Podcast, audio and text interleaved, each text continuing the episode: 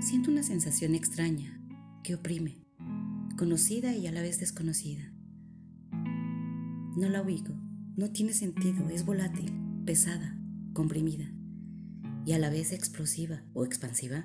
No logro distinguirlo. Ok, solo respira. Siéntelo en tu cuerpo y solo descríbelo.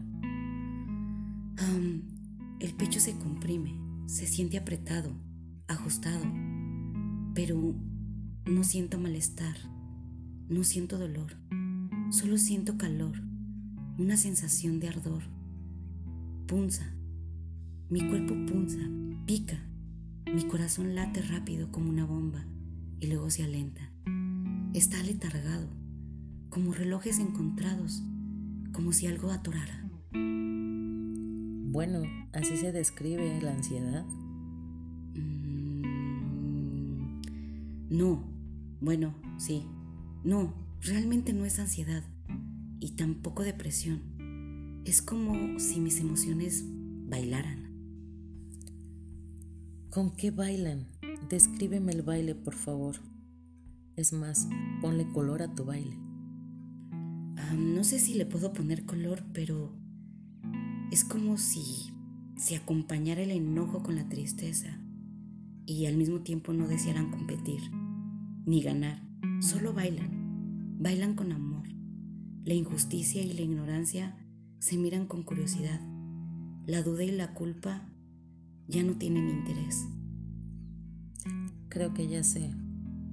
Tus emociones y tus sentimientos están en un baile, con positivos, pero también con negativos.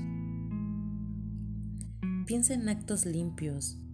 Por ejemplo, piensa en la felicidad, en la alegría, en tus intereses. ¿Qué te da curiosidad? ¿Qué te da entusiasmo?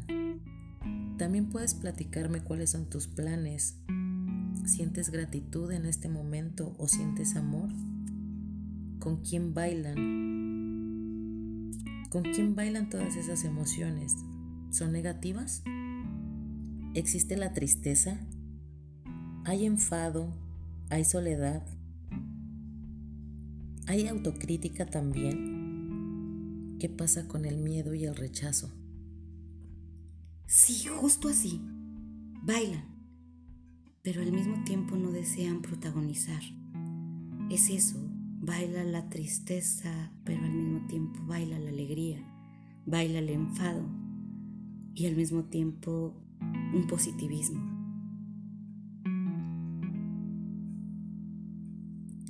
¿Qué palabra viene a ti cuando digo incertidumbre? Eh, cuando digo intensidad y frecuencia, vida o muerte, ¿te causa molestia? Sí. Tú estás padeciendo o experimentando a la nostalgia comprimida, con alta sensibilidad en un mundo que está experimentando también y perdiendo su sensibilidad. Wow, ¿en serio? ¿Eso existe como diagnóstico? Sí, yo te lo estoy diagnosticando.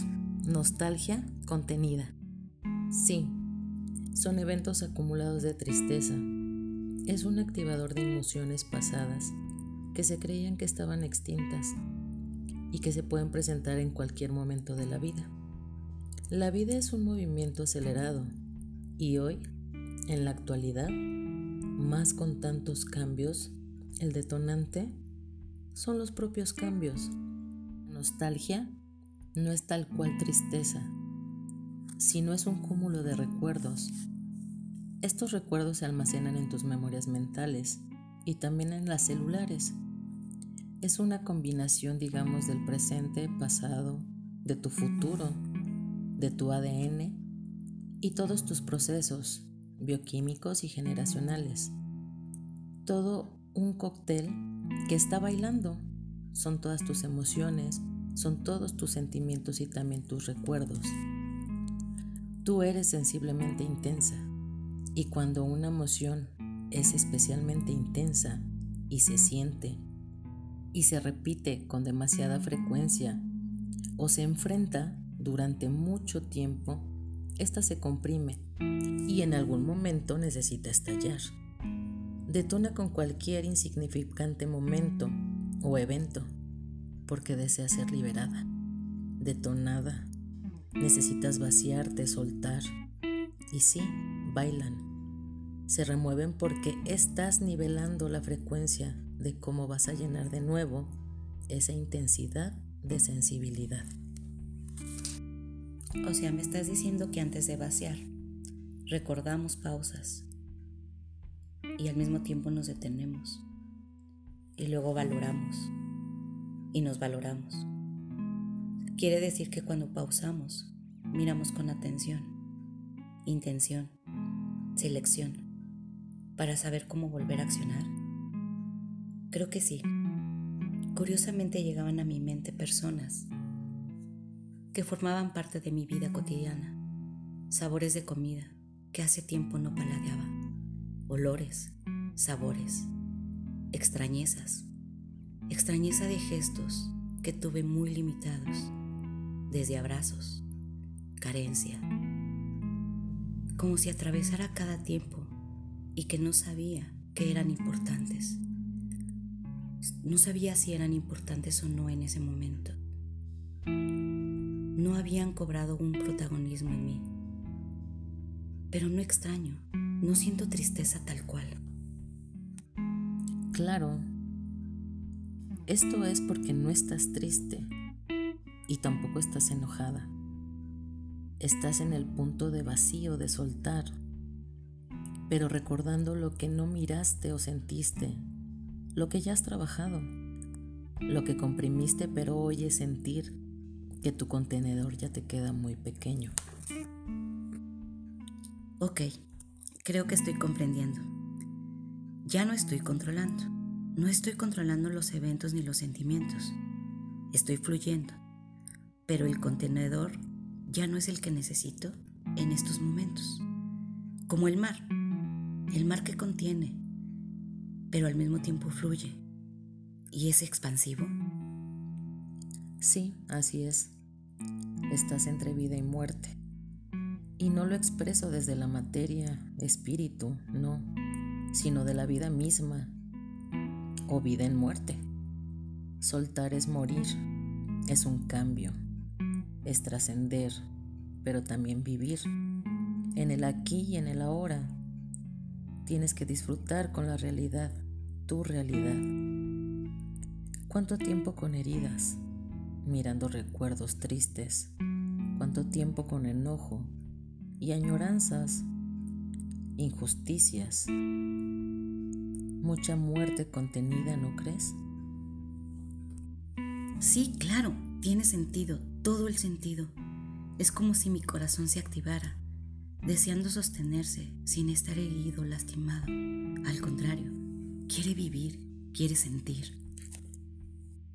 Pues vamos a ver qué te comprime, qué te genera esa incertidumbre.